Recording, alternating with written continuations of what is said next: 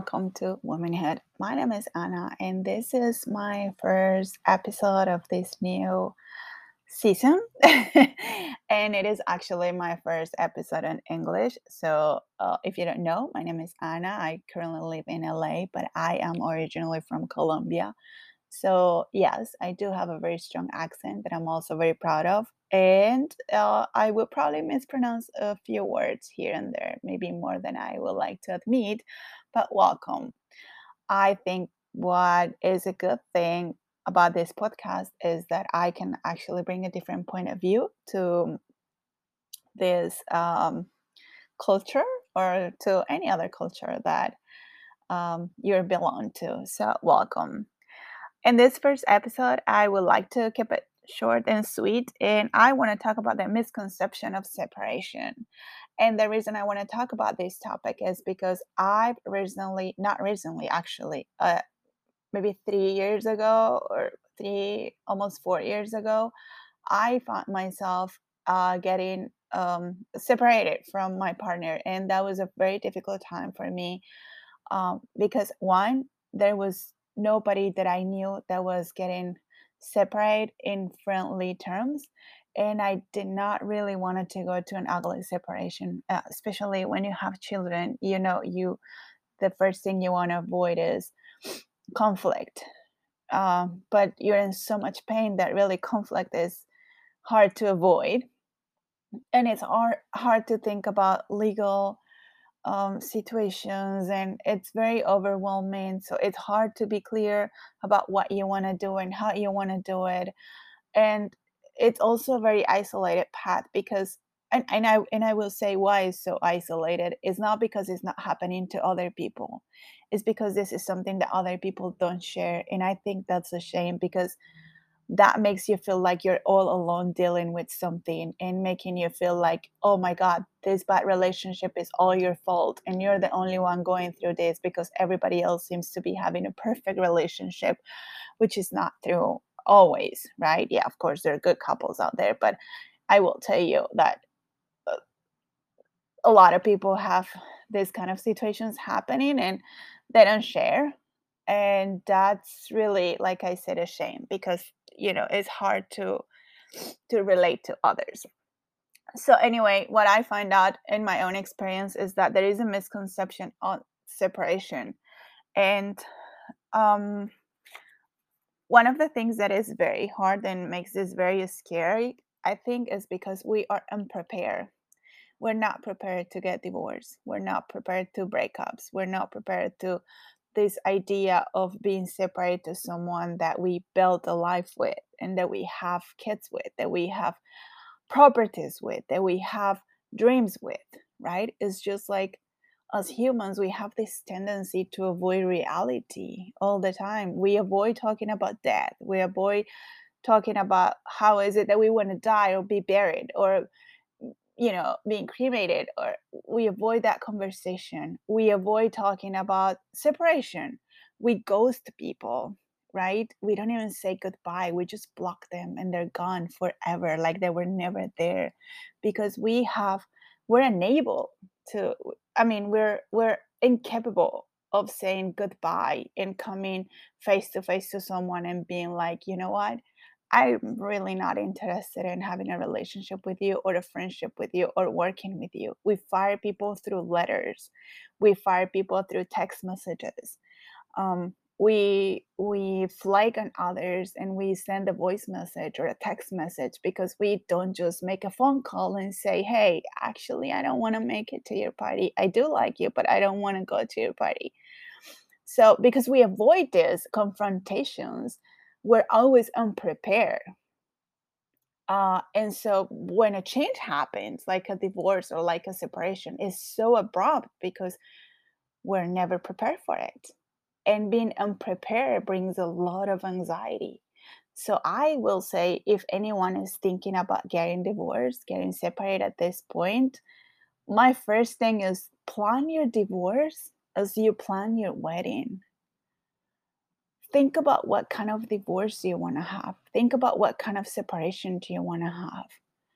Uh, because I am Latina. For us, all the divorce or the separations I knew about were people hate like hating each other. So in my thought, my in my mind, I was like, okay, it seems like now I'm ending my relationship with this person. I guess now I have to hate him. And now I have to fight with him. And now I have to avoid conversations and avoid his presence and avoid everything because now we're not together and he hurt me and so therefore I should hate this guy and now he's my enemy and because that's what we're t- we're being told right? And it's not always like that. Maybe you don't want to have a bad relationship after the divorce. Maybe you want to have a different kind of divorce. Maybe you want both of you guys to be in the birthday party and in other uh, social events or even private events in family right so I think we have the right to plan our separation and our divorce, of course, if the other person allows that to happen, right? We're not talking about domestic violence or other things. That's a whole different story. And you don't have to be friendly for that, but whatever. That's another podcast. Um, the other uh, scary part of that is that it makes you change when you were not ready for it. It changes your identity all of the sudden you have to forget about the person you were and you have to think about who you are. It's almost like a what now, right? Mm-hmm. My identity was a mom, my identity was a wife of this person, my identity was this so and so. And now this change, this decision, this person made a decision of being with somebody else or making another decision, or this breaking up of their relationship, it's making me think right now about who is it that I'm going to be from now on. And I wasn't ready for it. And that's something I don't want to deal with. And I was okay the way I was. So it is an abrupt change that makes us make changes in no time. So that is also very overwhelming.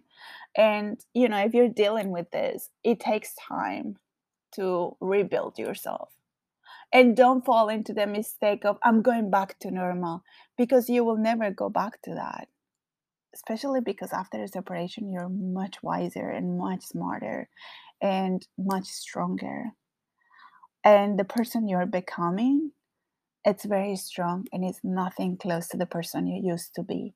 So, my advice would be stop thinking about going back to normal and start thinking about building great, building better. Uh, but take your time because it takes time. And the other thing I will say about this um, topic is that it will hurt and it will heal. And you won't even realize until one day the pain is gone.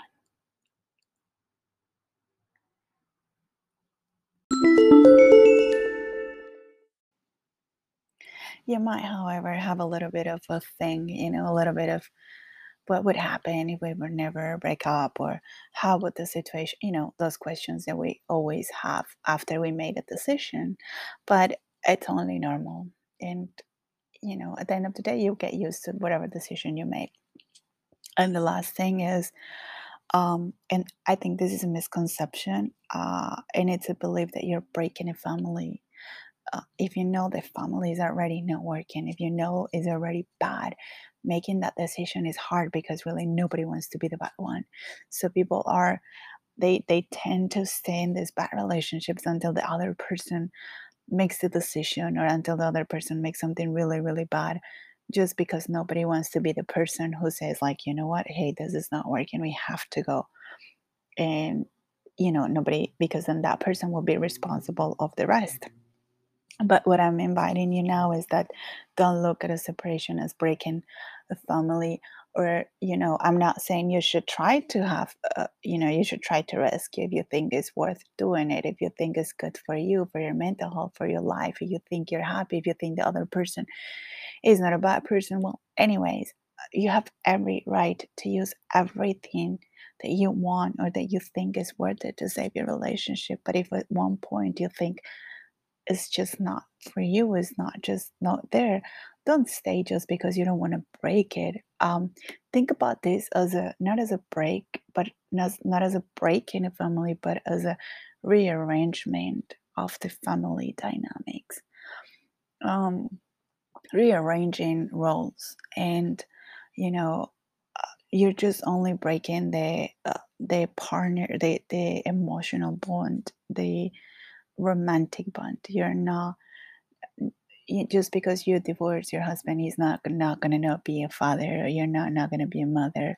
Those are different relationships you have straight with your children and that you know not necessarily have to be affected is a process though. However um and yeah i my goal was not to get over 10 minutes. I think i'm at 11 so you all have a good one